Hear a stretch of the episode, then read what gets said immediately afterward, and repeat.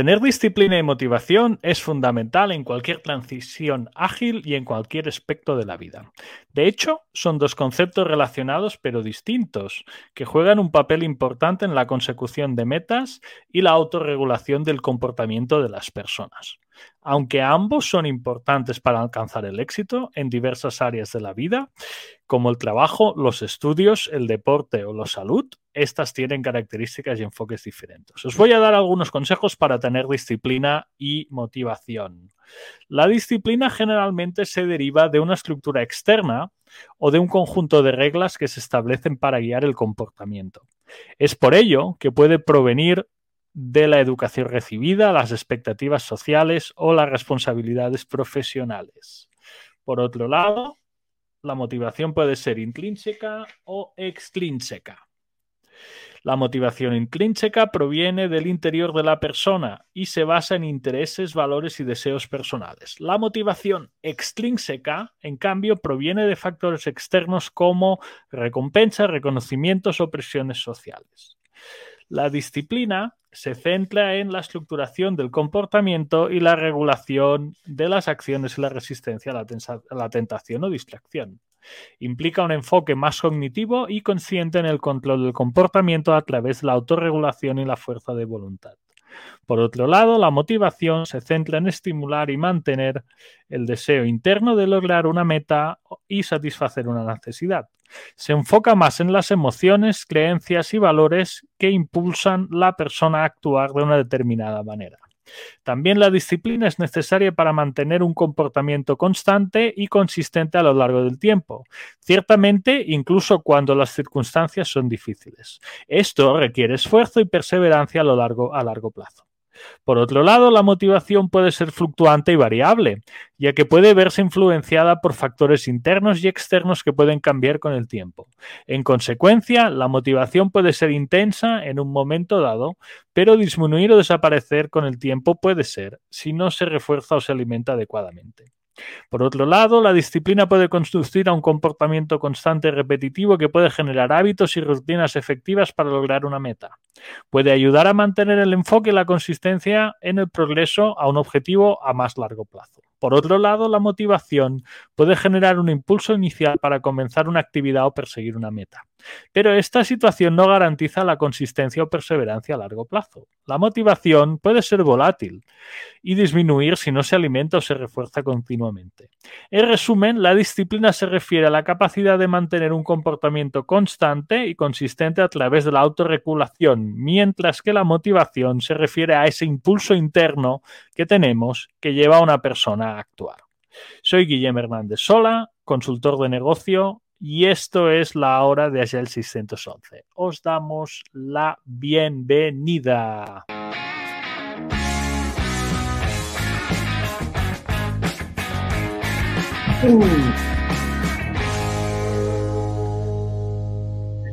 Hello, Wisconsin, muy buenos días, saludos tardes. Saludos desde Ciudad de Panamá.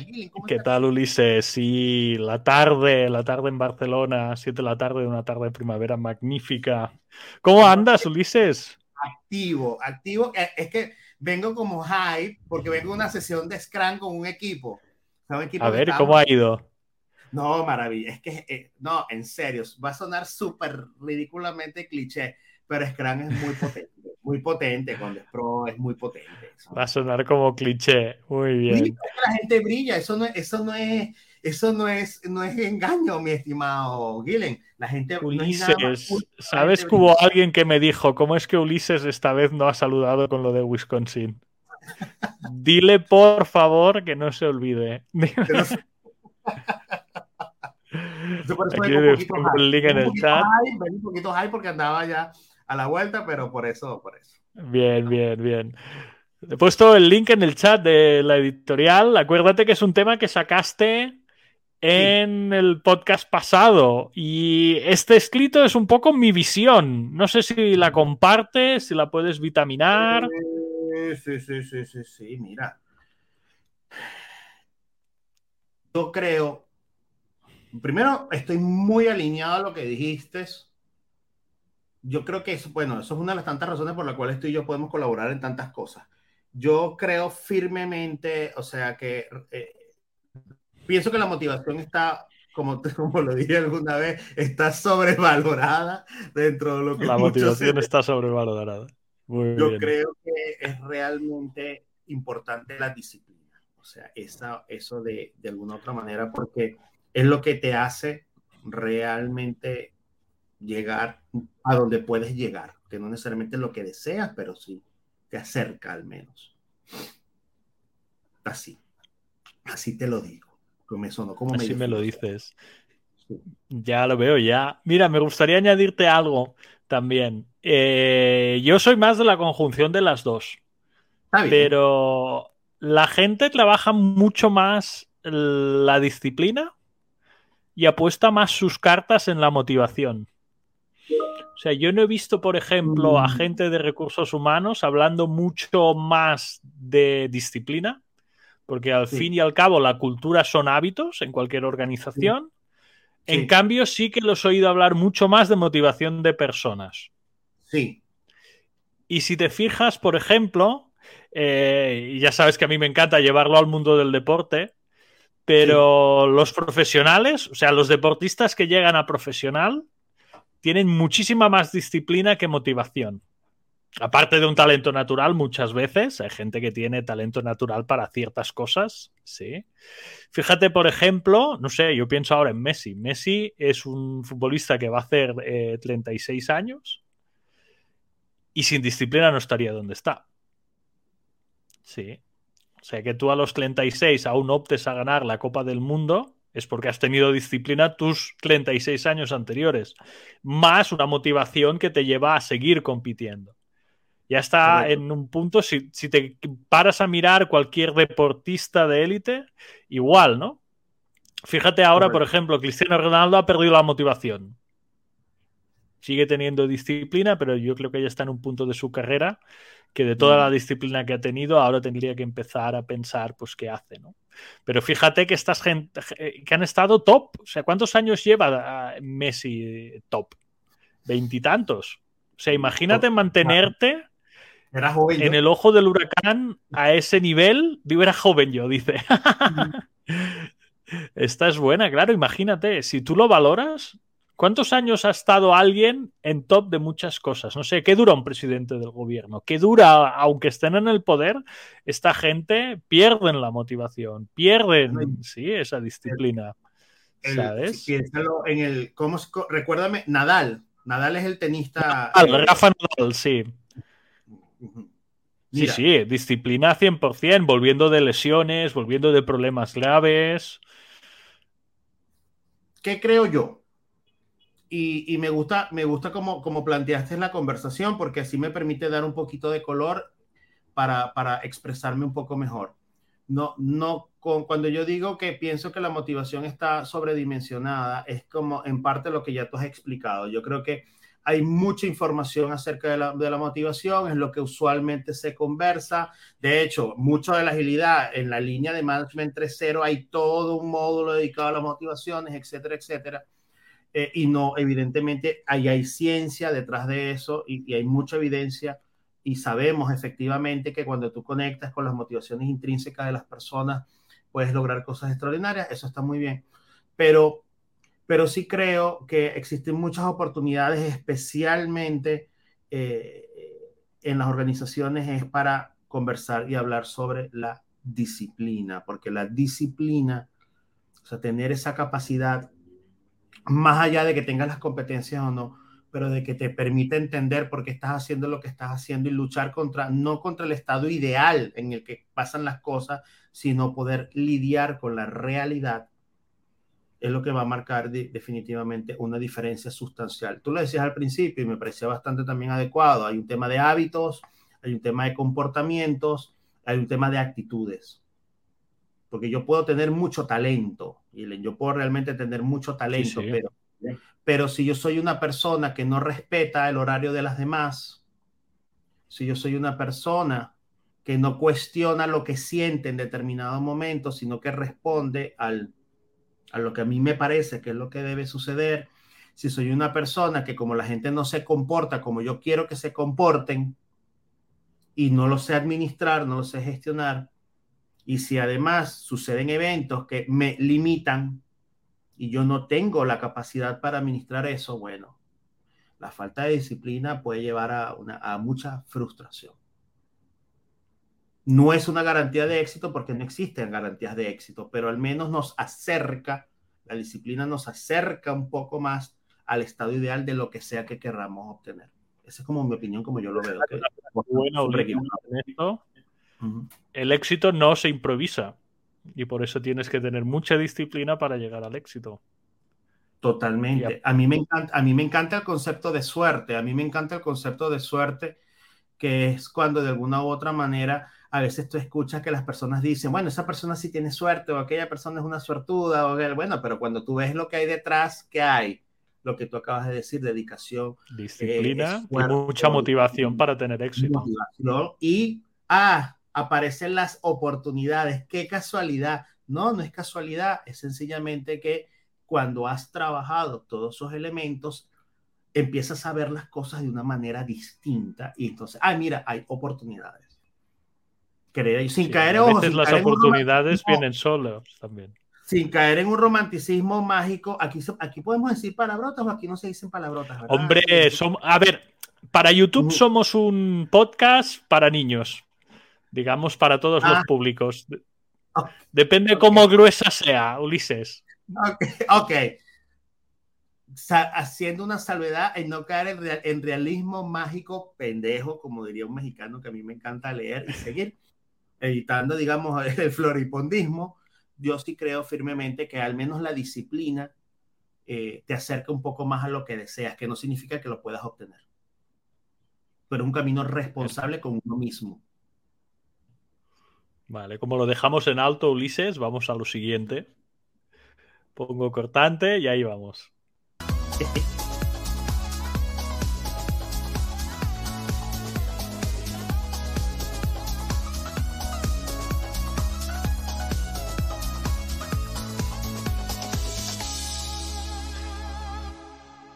Te voy a traer un tema divertido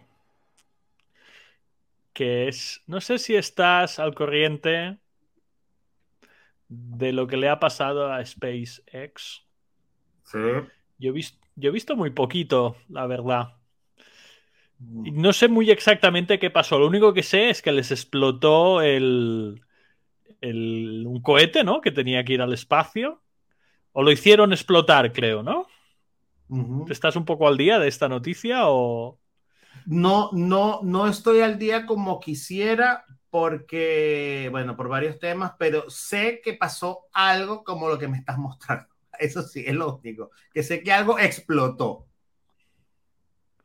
Vale, a ver, vamos a echarle un vistazo. Vale, sí, el punto. Sí, le hicieron explotar, ¿no? El test, Internet, y claro, Internet se volvió loco porque Elon Musk es un diablo con patas, ¿no? Para Internet. Y... ¿Pero se saben las razones? ¿O fue un tema de eh, calidad de ellos? No. Se acaba fuego esto. A ver. Eh, vale, mira, mira qué ponen. Es dura esta afirmación. Mira, SpaceX es la compañía que no se puede permitir fallar. Sí, para eso ya han hecho tres cohetes más que están listos para volar. Wow, una compañía que no se permite fallar, ¿no te suena muy duro? Como algo. Es que, bueno. Debemos fallar para aprender habría que ver, habría que validar la fuente. Por eso te digo que no, no estoy tan enterado como, como, debería, pero es que hasta donde yo entiendo, lo que, la, la, memoria lo que me trae es que SpaceX se caracteriza porque tienen unos niveles de seguridad psicológica altísimos y entonces eso significa que si fallan, eh, se entiende porque están operando a unos niveles de, o digamos, en un, en un, dominio de complejidad real. Alto. Entonces, Sí, real. Entonces, por eso yo, yo, yo comprendería, me suena más, pudiésemos analizar si es una postura del, es del autor de la, de la noticia que él está pensando, él piensa, bueno, esta es una empresa que no se debería fallar, y entonces probablemente bajo esa premisa nadie hubiese hecho una industria como esta, porque si ese es el paradigma, entonces, bueno, porque yo me voy a meter en una empresa en la que no puedo fallar, imagínate en un sector como ese, ¿no? ¿Ves? El primer comentario que hay eh, de Ars Técnica habla de lo que estamos hablando nosotros. Ya. ¿Ves? De hecho, se lo contesta, ¿eh? es una pequeña parte del plan. Nadie debería acusar de esto a Elon Musk, pero SpaceX sigue siendo una empresa remarcable y va, a dar que hablar. lo, puedo buscar en mis archivos, lo puedo buscar en mis archivos, pero yo tengo, yo tengo una copia de un correo electrónico de SpaceX de hace unos años, de una falla que tuvieron bastante importante hmm. y sé que la envió, o sea, lo, sé por buena fuente, pues que eh, fue Elon Musk les decía, celebremos, celebremos que, que ya sabemos que esta no es la vía, celebremos que esta no es la vía, tenemos que intentar otra y nadie va a ser despedido por ello, algo así está muy bien, lo, lo puedo buscar. En, algo así de este estilo. Sí, claro. No, está bien, está bien que vayas por ahí, pero este comentario del, de la persona que lo escribía me ha sorprendido, me ha sorprendido un pelín. bueno. ya ves que somos poco del mainstream, cosa que me gusta, Ulises. te digo, mis amigos iban esta semana, mi grupo de amigos a tope con esto, yo no sabía muy bien de qué va, digo, a ver si Ulises controla un poco más que yo. No, no, no controlo, ese tema no lo controlo. Es que me, he querido, me he querido apartar, ahora te voy a decir la verdad, voy a compartir la verdad. A ver, a ver, cuenta la verdad. A mí y a la audiencia, ¿eh? Te voy a compartir un poquito, abrir un poquito mi corazón. Es que yo tengo, o sea, desde mi postura como ingeniero, yo y puede ser un error de mi parte, pero yo estoy bastante como admiración por, por, lo, que, por lo que hemos ha logrado. Yo a veces leo, eh, bueno, que él no es tan inteligente como la gente piensa o tal y qué sé yo, hombre, pero es que yo no sé si será o no será inteligente, pero literalmente está, o sea, tiene algo en las cuatro o cinco grandes tendencias que van a cambiar la humanidad. O sea, algo tiene que tener. Algo hay. Dile dinero, dile motivación, dile disciplina. Mira, ya que hablamos de eso, algo hay. Y, para mí ha sido difícil como lidiar con las opiniones de mucha gente que sigo, que sigo de, eh, en Estados Unidos o en Europa por el tema de Twitter. Entonces, sigo muchos desarrolladores que me encanta leer, pero hombre, es tanto hate que por eso he tratado de, ¿sabes qué? Estoy como, tengo como mucha infoxicación con, con estos temas, voy a pasarlo porque es alguien al que yo realmente eh, es como un alter ego. O sea, para mí lo más cerca de Iron Man, o sea, de Tony Stark en la vida real. Es él. Eh, literal, bueno, no sé si es un gigoló. Claro, yo mira, yo cada día circulo arriba y abajo, no sé cómo está Panamá, pero la cantidad de Teslas, coches Teslas que se ven en Barcelona cada vez van a aumento. Total. ¿Por qué la gente se compra un coche? Claro, el más barato que debe estar en, en yo creo que me miré, el más barato empezaba en 35.000 euros. El pequeñito, hay un modelo muy pequeño, así. Pero claro, los grandes, el Serie S está en 80.000 euros. Pero eh, el que es un poco sub, eh, sí. Discúlpame, aquí en estos días, aquí en Panamá, hay una movida relativa mucho más chica porque no hay ningún concesionario. Hay una persona que aquí, aquí hay un emprendedor que lo está impulsando muchísimo, este, pero, mm. y tiene su propio emprendimiento, importó sus propios Tesla y aquí acaban de vender uno, vamos a decir categoría usado, usado porque no lo compraste directamente en el concesionario, sino que pasó por una más, como 5 mil kilómetros. Oye, eh, fueron casi 75 mil dólares. Eso sí, para un coche. Alguien lo compró. O sea, hay que, hay que realmente pensar, oye, 75 mil dólares. Eh, para un coche es muchísimo, sí, sí, es un coche gama alta o sea, no, dirían aquí en Panamá, no es chichepiña. Chichepiña es que no es algo como que muy sencillo de. Eh, una chichepiña es muy sencillo de tomar, es muy sencillo de disfrutar. Esto no está tan, tan easy peasy. Pero fíjate, el otro día, yo cuando veo y voy a una ciudad, que no sobre todo Barcelona, miro el modelo de taxi. Y aquí en Barcelona el modelo de taxi Tesla es popular. O sea, tú ves taxis de la ciudad, hay solo una compañía de taxi en Barcelona, son todos iguales. Sí. No te hablo de Uber, ¿eh? sino te hablo del taxi que está regulado por el ente de movilidad eh, urbana y, y se ven Teslas taxis. O sea, tú ves, y si eso qué significa, que es un modelo fiable. Y cuando yo vi esto del cohete dije, guau, que no haya muerto hasta alguien que iba en el cohete. Porque la Agencia Espacial Europea en los 90 le pasó también una explosión de este estilo. Sí, que Bueno. cuando integraron lo hicieron tan mal, ¿sabes? Que como estaban con empresas de todo el mundo, unos iban con sistema métrico, los, los otros iban con sistema decimal, los otros iban con Big Endian, los otros iban con Little Endian programando las cosas y a la que integraron, hostia, un cálculo se fue todo. Yo pensé, hostia, que no le haya pasado esto otra vez. Y, pero claro, Vital Hate, porque a ver, entre tú y yo, Twitter también es, sí, las Mm. lagunas del hate, ¿eh? los prados del hate. No hay nada Sí, que total. guste a la gente en Twitter. Miras Total. Instagram y todo es bonito, ¿no? Claro, depende de la red social que estés. ¿no? Más que LinkedIn, más que LinkedIn. Hombre, LinkedIn tiene sus momentos. Ahora que estamos en directo en LinkedIn, sí. LinkedIn tiene sus momentos. Porque eso también es un tema, ¿no? Hay Mm. gente que en LinkedIn quiere. mi- Mira que te voy a decir, ¿eh? Quiere Ajá, a Elon va. Musk Ok, porque siempre ok. ves que hay el típico fanboy de hoy lo que ha conseguido con Tesla, lo que ha conseguido con Sí. SpaceX, lo que ha conseguido aquí, lo que ha Ahí conseguido estoy ahí. yo más yo. Yo Ahí estaría que yo. Estaría tirando Sí. esa categoría. Creo que esta misma persona va a Twitter a decir exactamente lo contrario. Que Elon Musk Ah, no, es el no estoy diablo. Ya no, ya no ¿Sí? ¿Sabes qué te quiero decir? O sea, tengo un ego en LinkedIn porque me mira una cierta audiencia y me voy a Twitter a rajar de otra audiencia. Oye, pero Gilen, eso que estás trayendo me encanta. O sea, tú Y me yo, quieres eso pasa decir a seguro. mí- tú me quieres decir a mí que hay un proceso como de creación de identidad digital fraccionada. Sí. Y que personas como Elon Musk lo disparan. Oye, pero Gilen, estoy conociendo un lado tuyo. O sea, esto es una primicia, un análisis ya tuyo meta. De, Esto es de muy grande, comportamiento. Y luego tienes que entender la motivación que tiene esta gente para hacer eso. Que aún estoy ¿Cuál sería, investigando. Gilen, ¿Cuál sería la motivación? Esa es buena, porque tú en LinkedIn lo que quieres vender es eh, qué bueno eres en el mundo corporativo, digamos. Ok. Ese es Y el, sería el LinkedIn-. Esa sería la expectativa, el, el commodity, ¿Y la sabes expectativa. Ajá. ¿Sabes qué hay en LinkedIn que no está en Twitter ni en ninguna otra red social? Que la gente va con nombre y apellido. Claro. Luego, ¿qué pasa? Que los comentarios con nombre y apellido son mucho más o aduladores o en una línea más políticamente correcta, Claro. ¿sabes? Y la gente sube fotos del trabajo, mensajes motivantes. Hay una identidad fuerte Claro. creada. Si tú claro. comparas, imagínate esta noticia que hemos sacado, si tú comparas el mensaje que llevaba eh, esta noticia en LinkedIn, seguramente irían muchos en la línea de, de los errores se aprende, sí, se tiene que probar para no sé qué.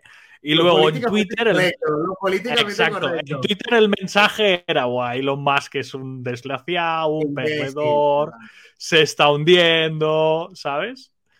Y eso es curioso de ver. Hasta, yo, me, yo apostaría hasta la misma gente tenía un discurso distinto en, en cada una Yo de las creo, redes. yo creo que esta es la mejor conversación que hemos tenido en todos los podcasts. En semanas. Eh, Yo creo que es la mejor conversación que he tenido en semanas. Párate a pensar en eso. El, porque al fin y al cabo, esta persona, Elon Musk, con SpaceX te está vendiendo ilusión. Tú no te vas a Sí. comprar un cohete. Bueno, a lo mejor hay alguien que pueda optar a comprarse un cohete y decir, pues mira, Sí, puedo subir a la luna. Menos del 1% de la población, pero sí. Claro. Y supongo que Elon Musk en su mente tiene, guau, si pongo un cohete en órbita, puedo meter gente dentro a que venga a pasear y me pueden pagar dinero por ello. Estoy seguro que eso lo ha pensado. Eh, ahora esa imagen puede verse deteriorada. Claro, si tú la trabajas en LinkedIn, habrá un mercado de gente que va a querer ir en esa imagen, va a haber gente que va a estar en contra de esa imagen, pero fíjate que todo el mundo habla del mismo, del mismo personaje, que eso también es admirable. Ahora, yo te voy a decir una cosa, Guilherme Hernández. Aquí, esta discusión que usted está abriendo, que me parece, insisto, la estoy disfrutando más de lo normal. eh, eso, genera, un- eso, genera, eso genera un montón de asociaciones libres, porque imagínate tú lo que estás diciendo, eh, que ya yo no pienso directamente en el cohete per se, sino en la tecnología que está detrás y, en, y digamos, en todos los conocimientos que tiene una empresa que literalmente puede reutilizar en situaciones realmente de peligro. Me explico.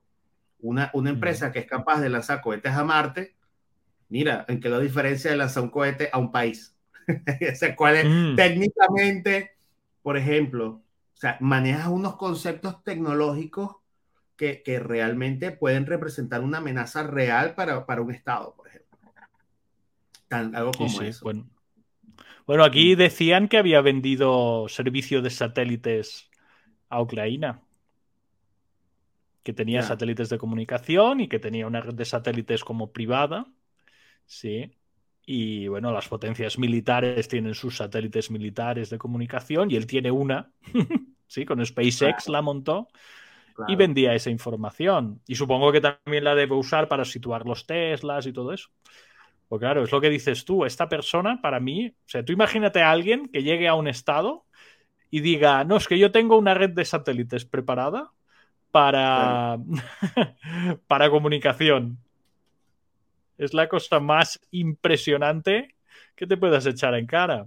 Por lo menos yo lo encuentro muy, muy, impresionante vamos a tener que abrir otro tipo de podcast, Guile, porque me estás abriendo una cantidad de cosas que quiero discutir contigo, como por ejemplo, que no lo vamos a hacer, pero eso nos lleva entonces, a mí eso que dices me hace pensar durísimo en el tema económico y el tema social, porque imagínate ese, ese nivel de privatización y el impacto, el impacto sobre, que tiene.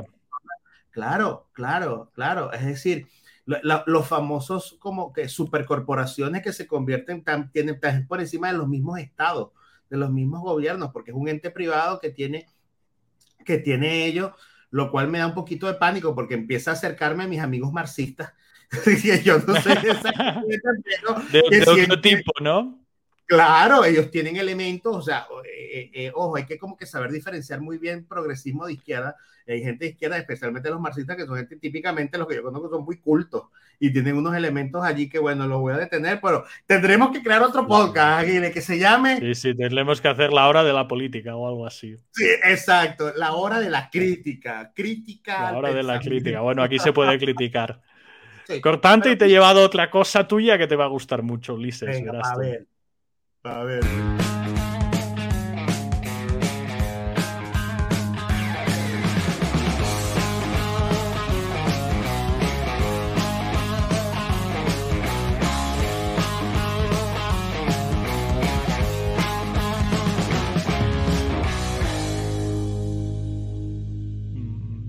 Oye, qué, qué, buena rola, qué buena rola. Bueno, hemos tenido, mira que pensaba que el tema de los más tal como había empezado no iba a dar de sí. Y mira, eh, te he traído, no sabría cómo describirlo, ¿no? Encontré esto, que es un, un una especie como de manual de Product Owner avanzado. Y me gustaría darle una vuelta. ¿Lo ves simplificado? para mí un simplificado. Ya sabía que ibas a sacar algo. Ya sabía que ibas a sacar algo porque yo dije, hombre, me parece que está más o menos todo, pero me falta mucho contexto y, las flechas que unen las cosas con cada una de, los elementos también me, me sorprende, ¿no? Porque ¿por qué algo está atado con algo y no está atado con todo, ¿no? Fíjate que ha puesto, una cosa que me sorprendió es que ha puesto dos entradas de customers. sí.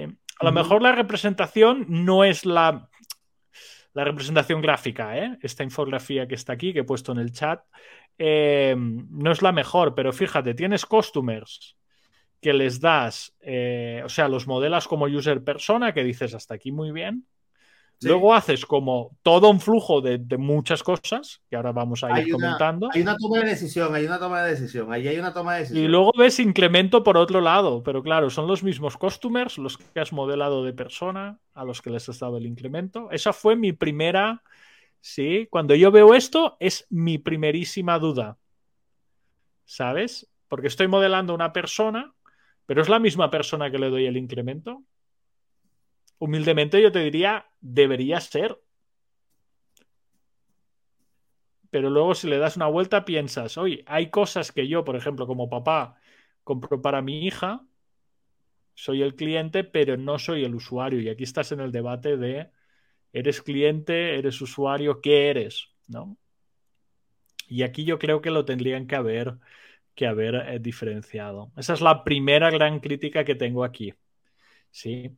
Otra cosa que veo, puedes cortarme y añadir, ¿eh? no hay problema. ¿eh? Otra cosa que veo aquí es que han puesto persona. Y aquí podríamos tener un debate interesante, porque ¿de qué persona hablamos? ¿De una persona de marketing? ¿De una protopersona? ¿De, ¿sabes? ¿De alguien que tú supones que va a ser? ¿De alguien que realmente es? Porque tienes datos. Me falta un poquito de, de tema aquí. ¿Sí? Luego, eh, fíjate que de persona vamos a mapa de empatía y vamos a mapa de historias. Mm. Mm, no estoy tan seguro, no estoy tan seguro. Yo creo que hay una, hay una, hay una toma de decisiones allí. ¿Sí? Yo veo que hay como una bifurcación y empiezan dos caminos, fíjate, ¿eh? Camino de abajo, mapa de historias, product backlog, hago delivery. Mido impacto y luego a partir de ahí me salen unas metas, ¿vale? Esto sería más la parte de abajo. Si voy por arriba, de la persona construyo un mapa de empatía, un mapa de valor y un modelo de negocio.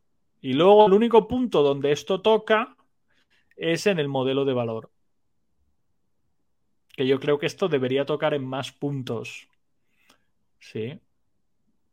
No sé si mm. lo ves como yo o, no. Creo que primero, primero, yo creo que me parece importante que, eh, que estamos, dejar claro que no es algo que nosotros estamos recomendando, ni estamos diciendo que está bien o que está mal, que funciona, que no funciona, nada que ver, tan solo es una imagen de una propuesta que me parece súper cool que, la, que, que, que la haya traído porque abre una, abre una conversación, que es lo que estamos haciendo. como dices, totalmente que, que, es como para dejarlo, para dejarlo así, porque no, no, no vayan después a ver un fragmento, entonces digan, mira, el, modelo que Ulises y Gilen está recomendado. No, no, no. Nos saquen un clip por ahí en el internet y, exacto, exacto. esto ya, como todo es la vida es en directo, ya no puedes decir nada. Mira, mira, yo, yo no tengo problema con esto desde el punto de vista de conversación, si a esto se le dice, mira, esta es la metodología que esta empresa recomienda hacer las cosas. Lo cual a mí en ese sentido no, no, me genera, no me genera tema. Estoy, claro está, estoy reinterpretando, entiendo que las líneas rojas son las retroalimentaciones y, y entiendo que las líneas mm. azules es el movimiento hacia adelante. Este, comparto contigo que, que bueno, eh, empiezo parte de la, comienza con los clientes y termina con los clientes, lo cual me parece bastante agradable. Eh, no me siento cómodo con el hecho de que se diga que esta es la cadena de valor de un product owner. No, hay no necesariamente tiene que, tiene que por qué ser así, porque yo perfectamente como product owner, aquí estoy hablando más como product owner, eh, yo puedo comenzar con un proceso de experimentación. Yo puedo generar cualquier cantidad de hipótesis y quiero entender quién pica. Por ejemplo, si yo no sé qué persona, quién es mi mercado, tengo una idea, yo pues, comienzo con un proceso de, de testing, por ejemplo, que sería perfectamente perfectamente válido, como cualquier herramienta va a ser válida, o sea, no, no, tiene que ser necesariamente un modelo persona, o yo pudiese utilizar desde un set de datos identificar patrones, por ejemplo, hacer analítica, hacer un tema de BI, identificar cosas. Pero es un modelo que están planteando, ¿no? Eh, me llama la atención que el, que el, mapa de los stakeholders no considera una retroalimentación, lo cual a mí eso me choca mucho por el tema de gestión de cambio. Para mí, entender, enmarcar el trabajo que uno hace como product owner está en la gestión de cambio que podemos hacer con, los stakeholders y lo tienen solo como entrada, o sea, si lo queremos ver como, como una vista de proceso. Eh, me preocupa la desconexión con los clientes durante todo el flujo. Los, ojo, estoy interpretando lo que leo, puedo, puedo estar completamente equivocado. Sí, porque no había más información, ¿eh? Mirado la leyenda un momento.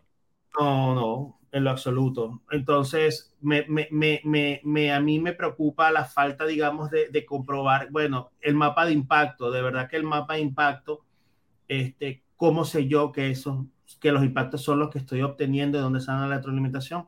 A mí, a mí personalmente me, me, genera, me genera un poquito de ruido. Usar Kanban como delivery, bueno, me hace un ruido de terror, o sea, para mí Kanban es una estrategia o sea, no, va, en contra de todos los principios de mío y de ellos. Yo a tope, pero no pasa, no pasa sí, nada. Sí, sí, solo delivery Kanban. Que pasen a ser máquinas de flujo sin cuestionar nada. y ponen Kanban porque antes ponía, se ponía Scrum. Entonces ahora mucha gente se quiere desmarcar de Scrum porque han hecho cualquier cosa. Bueno, ahora que pensamos que ahora es Kanban, como puede ser cualquier cosa, ¿no? Y hay algo que me llama la atención muchísimo, es que las metas, y esto va, y aquí quiero escucharte a ti, Guile. Fíjate tú que el, Goal, Oriented Roadmap sucede far away, o sea, yo he hablado con stakeholder, he hecho un mapa de empatía, he hecho una propuesta de valor y ahora es que voy a ver cuál es el objetivo cuando para ¿Cuál es mi meta? Yo debería empezar es por el outcome, yo debería empezar es a dónde quiero llegar, cuál es mi objetivo estratégico, qué es lo que quiero lograr. Para mí es mucho más importante desde la entrada. Ahí te la dejo. Pero fíjate, fíjate, dónde han puesto el mapa de impactos. Yo cuando la vi me sorprendió mucho. ¿Cómo es que es el mapa de impactos realimenta tu mapa de historias, tu Inception Desk, tu proceso de valor? Pero claro, si eso debería ser casi inicial. O sea, tú te deberías plantear, plantear tu, outcome. De hecho, primero deberías pensar tu impacto, luego tu outcome. O sea, yo soy una organización que, por ejemplo, ¿eh? ya el 611, quiero mejorar la manera de trabajar de las personas. Eso es nuestro impacto. Nosotros llevamos en mente intentar llevar esto. Outcome. Bueno, los quiero formar en cosas, por ejemplo, que les ayuden a llegar a ese impacto, que trabajen mejor, que colaboren mejor. Y a partir de ahí construyes, pues bueno, tengo una oferta de cursos, tengo una oferta de consultoría. Ya me, permíteme enriquecer algo allí que me parece importante. Allí, allí es cuando ya podemos hablar de la persona. En este flujo que tú estás planteando, ah, claro. a mí me parecería súper coherente porque, por ejemplo, nosotros no vamos a buscar el crecimiento o los ingresos por volumen de venta. O sea, nosotros no mm. somos vendedores de volumen, por eso es que no tenemos talleres o, eh, no sé, certificación es grande 30 dólares. Yo no, puedo, yo no tengo elementos para saber si las que están en el mercado son buenas o no, pero ese no es el tipo de persona que nosotros buscamos. Que buscamos, exacto, totalmente. Porque, porque es coherente. Porque, porque lo sabes, Ulises, porque lo sabes, porque ya partes de una idea que yo asumo, ¿eh? una persona que hace un curso de Scrum de 30 dólares asume, digo, yo quiero enseñar Scrum al máximo de personas posibles. Ese es mi impacto. Sí. Yo asumo que parten de esa idea, que no es ni buena ni mala, ¿eh? es su idea. Y luego a partir de ahí construyen su negocio, ¿sabes? Total. Y a partir de ahí, pues bueno, tienen claro dónde van. Pero no toman una persona de inicio, la modelan y a partir de ahí construyen. ¿Sabes? Una, una pregunta. Backlog está en una esquina aquí, que también me sorprendió. Una, una pregunta. Una pregunta, una pregunta, una pregunta que, que, me llama la atención. ¿Qué es el Inception Deck? Eh, yo aún lo estoy intentando descubrir. ¿Será que se refiere al, como, digamos, a la incepción, al inception de que, bueno, pasó las ocho cosas que uno hace eh, dentro de la caja, fuera de la caja, ¿qué pasaría? Posiblemente va por ahí. A ver, déjame investigar la web un momento, ah, si hay algo más. Ah, mira, aquí puedes ir a cada uno de ellos. Inception Deck. A ver. Uf, pero nos lo han puesto en alemán. Eh, sí, 10 puntos del Inception Desk. Tech. Diría que va en esta línea, Ulises. Esa parte. ah, sí, ok, ah, ok, bueno, ya, claro, es la Inception, una Inception, la, la de librito. Porque claro, está en el medio, esto no lo harías al inicio, por ejemplo. Yo para mí esto es un ejercicio muy inicial es que, ojo, insisto, es como, vuelvo como a lo primero que estábamos conversando, yo no tengo elementos para saber eh, si está bien o está mal porque no entiendo el propósito de la metodología. Porque, por ejemplo, lo que tú me, lo que tú me planteabas al principio, mira, Ulises, yo prefiero utilizar un mapa de impacto desde el principio. bueno, a mí me parece súper coherente en un control empírico de procesos, súper coherente. Si yo lo que quiero es abordarlo desde el empirismo, a mí me parece súper bien planteado. El que yo te decía hace rato, para mí es una mirada más desde la experimentación, que es decir, oye, tengo, que, porque es el caso que a mí me pasa, o sea, tengo, tengo inversionistas, los inversionistas quieren descubrir algo en el mercado para, para atender, a ellos les da igual lo que sea, entonces, ah, bueno, vamos a un proceso intenso de discovery, de descubrir qué patrón hay, qué, qué oportunidad podemos, podemos detectar, muy desde design thinking. Eh, pero acá no lo sé, acá no, no, no sé, aquí No, eh, me, lo, tal vez la crítica que le haría es que yo no esperaría que un product owner avanzado esté cerrado a una metodología. Para mí sería todo lo contrario. A mí esto me parece más bien para alguien que inicia.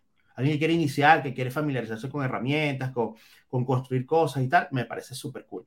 Pero lo menos que yo le enseñaría a un product owner avanzado es, mira, paso a paso. Que siga esta prescripción, exacto. No, no. Que siga esta prescripción. Sí, porque cada punto de estos es un mundo. Claro. ¿Sabes? Cada punto de estos es un mundo. Bueno, muy bien, Ulises, lo dejamos en alto también. Claro que sí. Música y ahí vamos.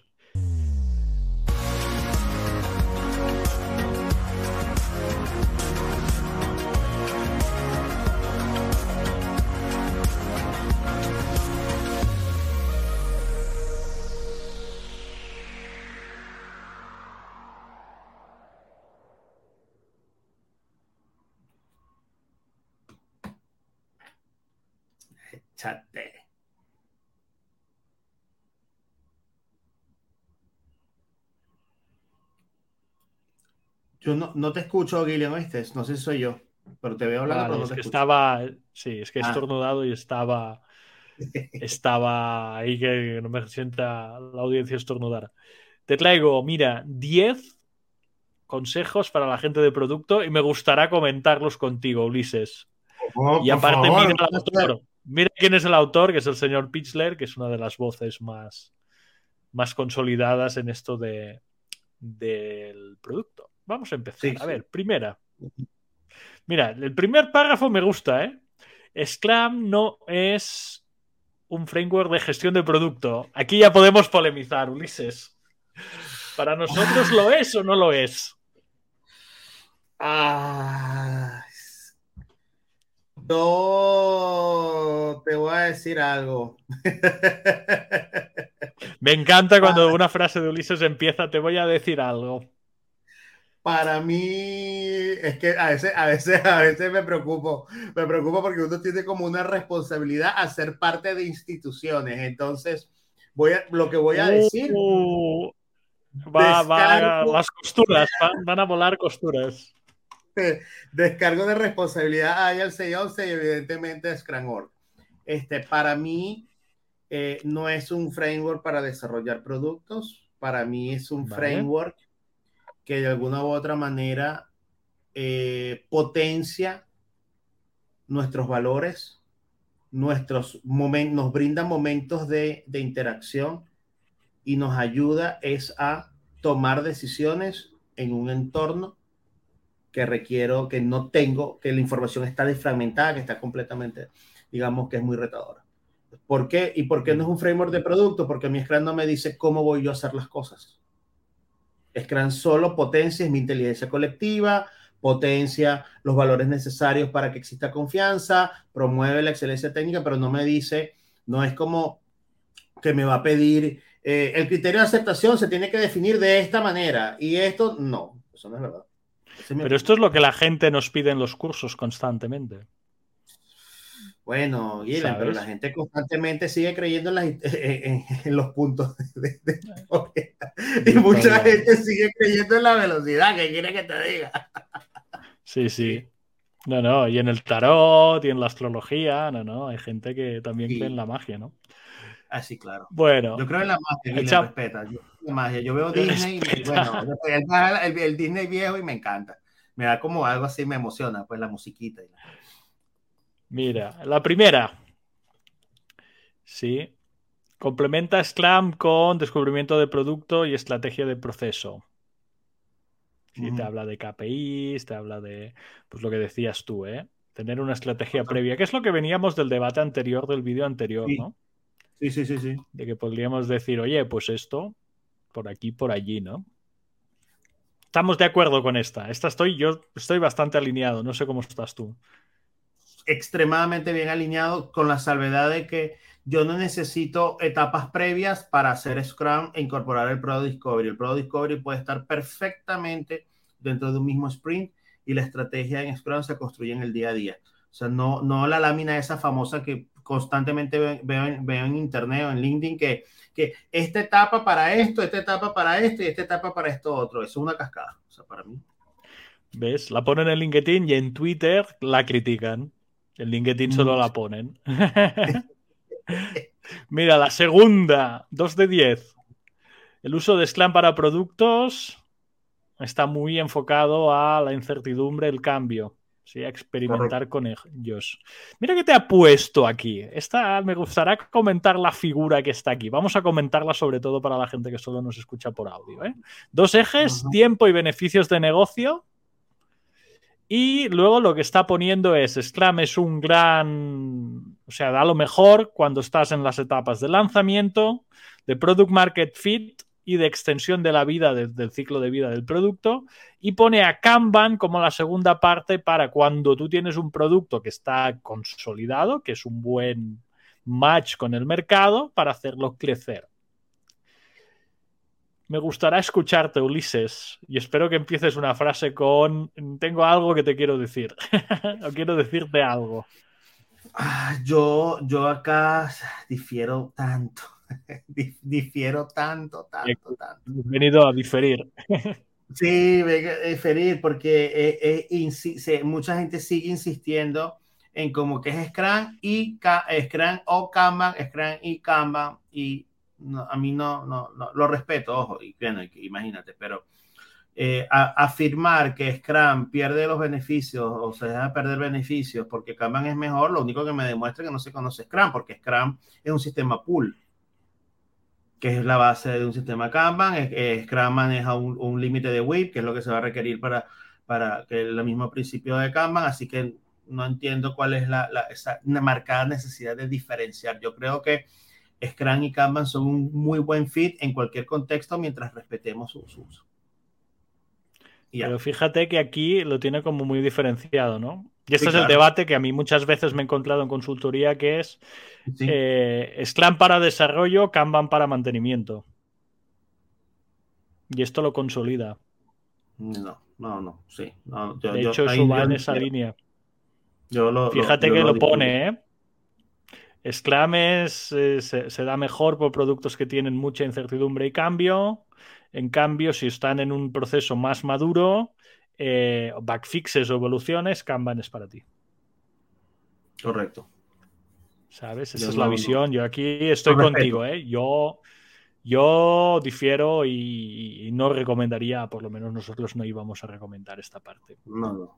Ah, pero ¿qué hago con los valores? Entonces, dejo de respetar, dejo de comprometerme, dejo de hacer foco, paro la excelencia técnica porque ahora va a ser, voy a hacer Canva. Voy a mantenerlo. Mm, sí.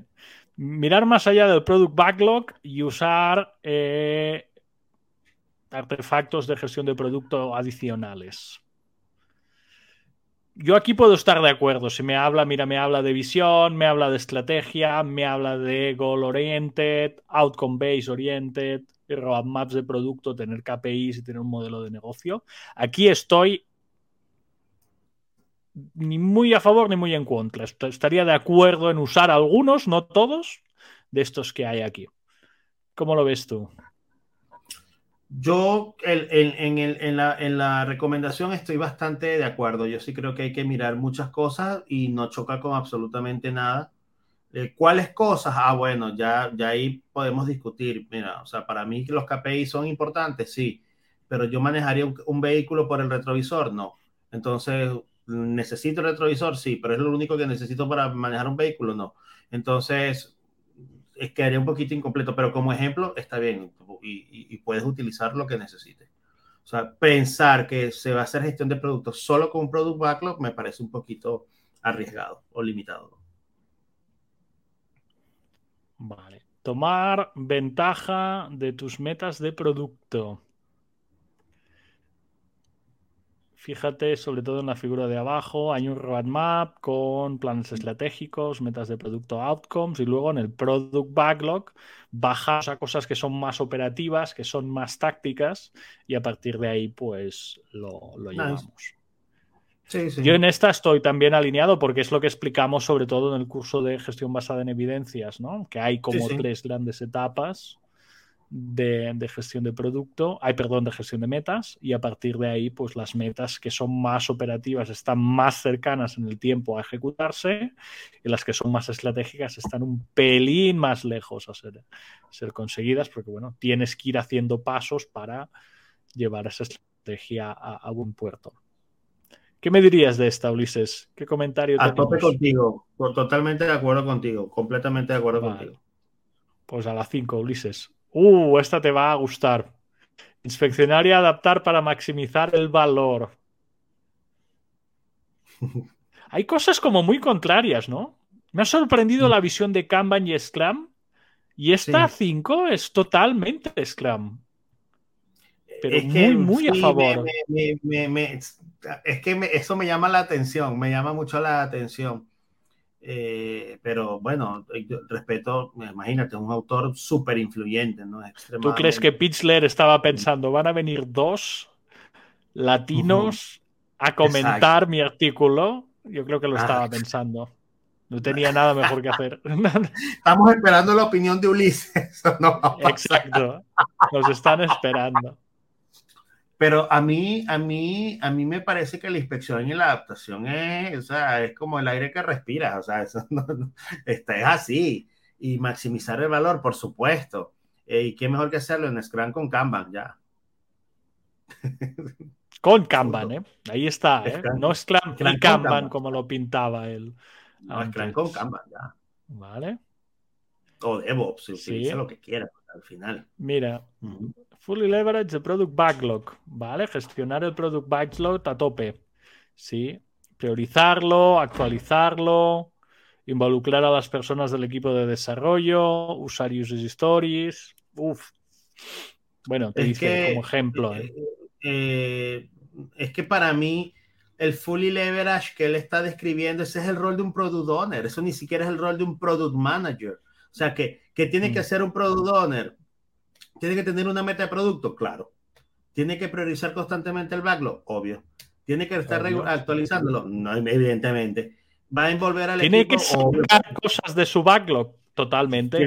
¿Tiene, que dropear cosas. Eso aquí no me está haciendo gestión de producto, ni siquiera de product management. Aquí estamos hablando del rol o la responsabilidad clásica que tiene que tener un product owner. Eso no es fully leverage para mí. Fully leverage para mí es que tú me digas, por ejemplo, voy a, imagínate tú la arrogancia de mi respuesta. Y a ver, a ver, quiero, escucharla. ¿Necesitas música, Ulises? No, no, no, no, música. no, no, no, es digno de música.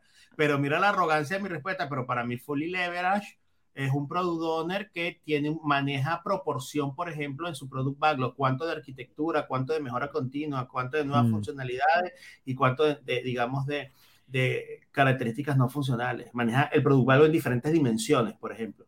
Eso para mí es un fully leverage.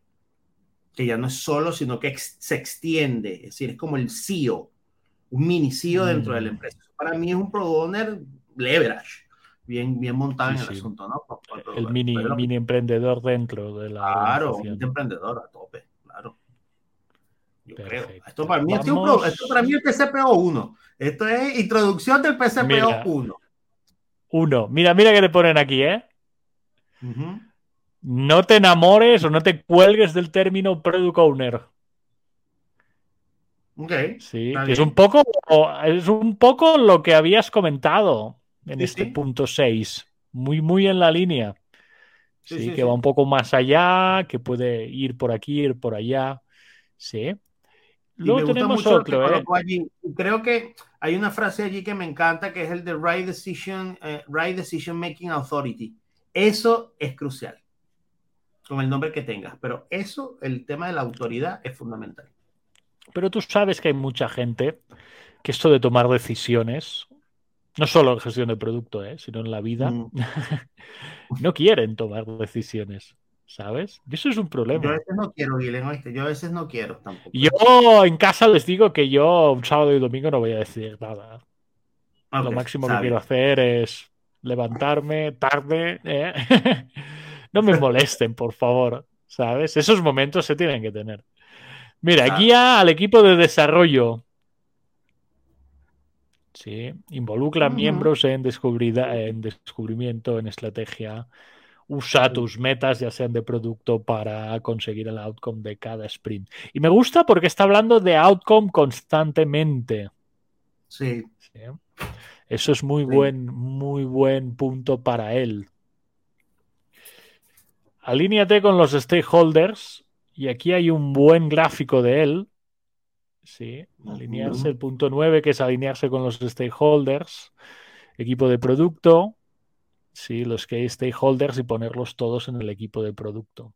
Tú no sabes la de veces que me he encontrado yo guerras, auténticas batallas entre stakeholders del mismo producto con su propio equipo. Sí, claro, claro, claro pero por muchas cosas, ¿eh? por política, por querer marcar paquete, por, ¿sabes? por cosas de este estilo, ¿no? Pero a ver, señores, que estamos haciendo el mismo producto todos juntos. Mm, estamos en la misma organización. Que, ¿A qué estamos jugando?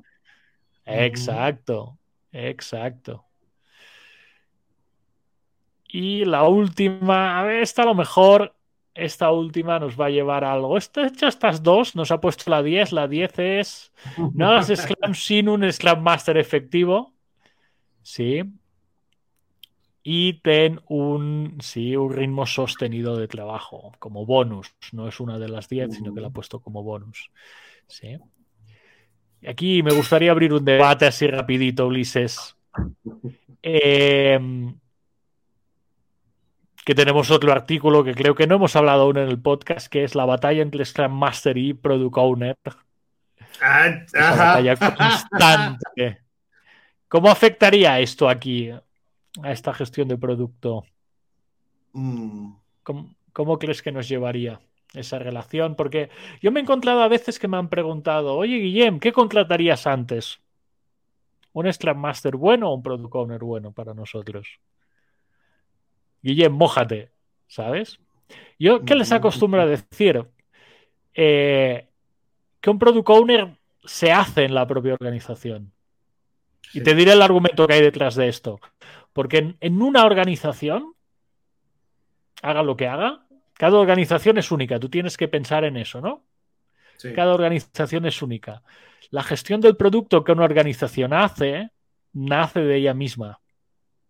O sea, tú por muy consultor externo del cambio que seas, tú no le vas a explicar a una organización cómo debe hacer su producto.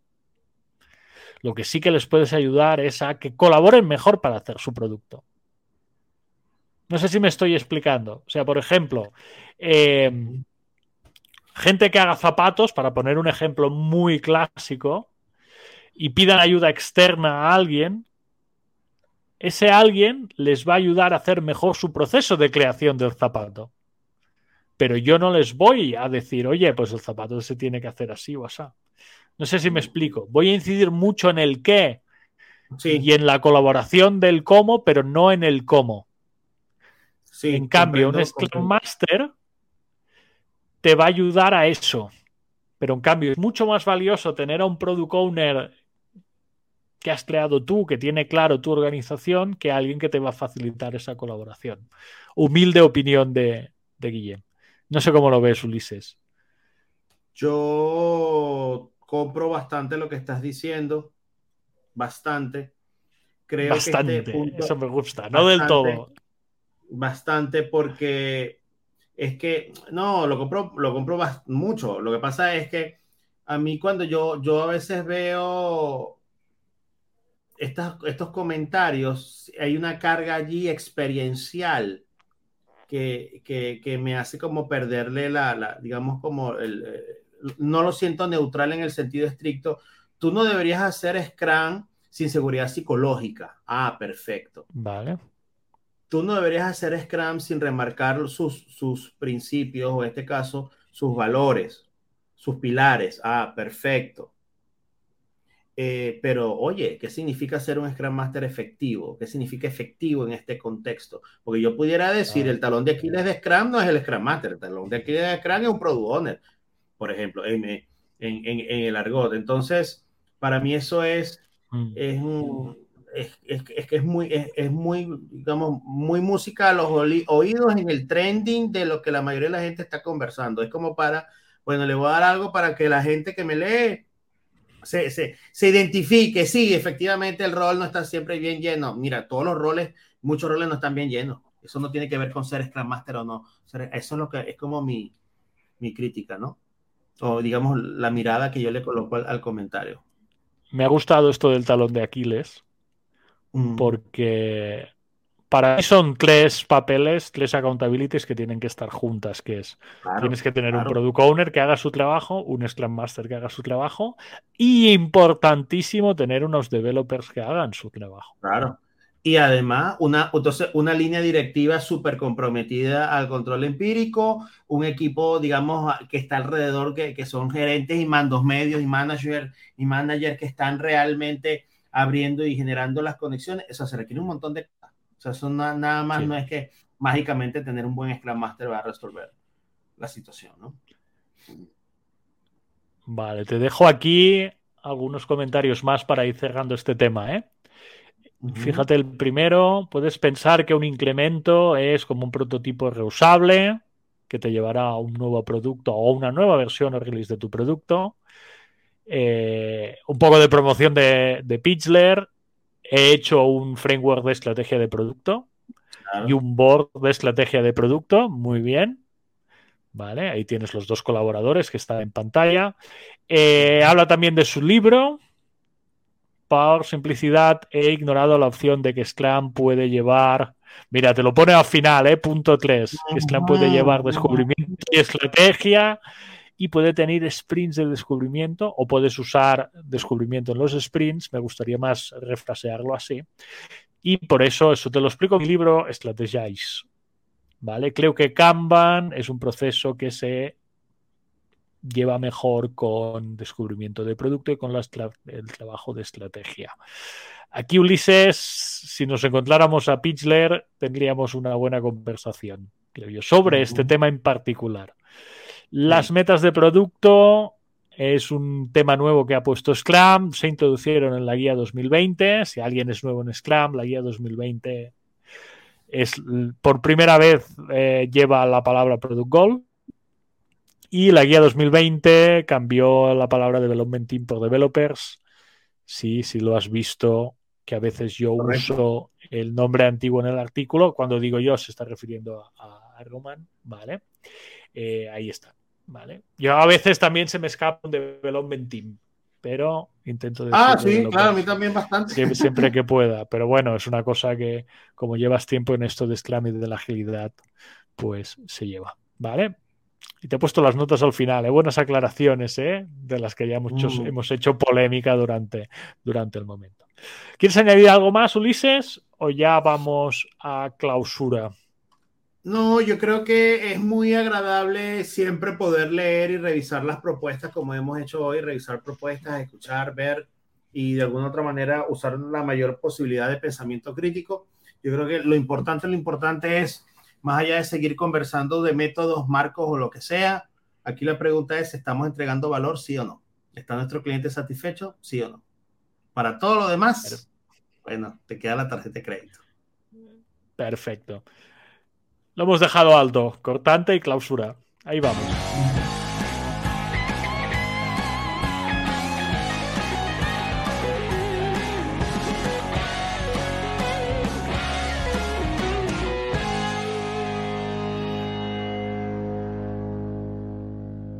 Bien, pues esto ha sido todo esta semana, un horario nuevo. Vamos experimentando horarios, Ulises, por temas profesionales, pero tenemos el compromiso de hacerlo todas las semanas, el podcast.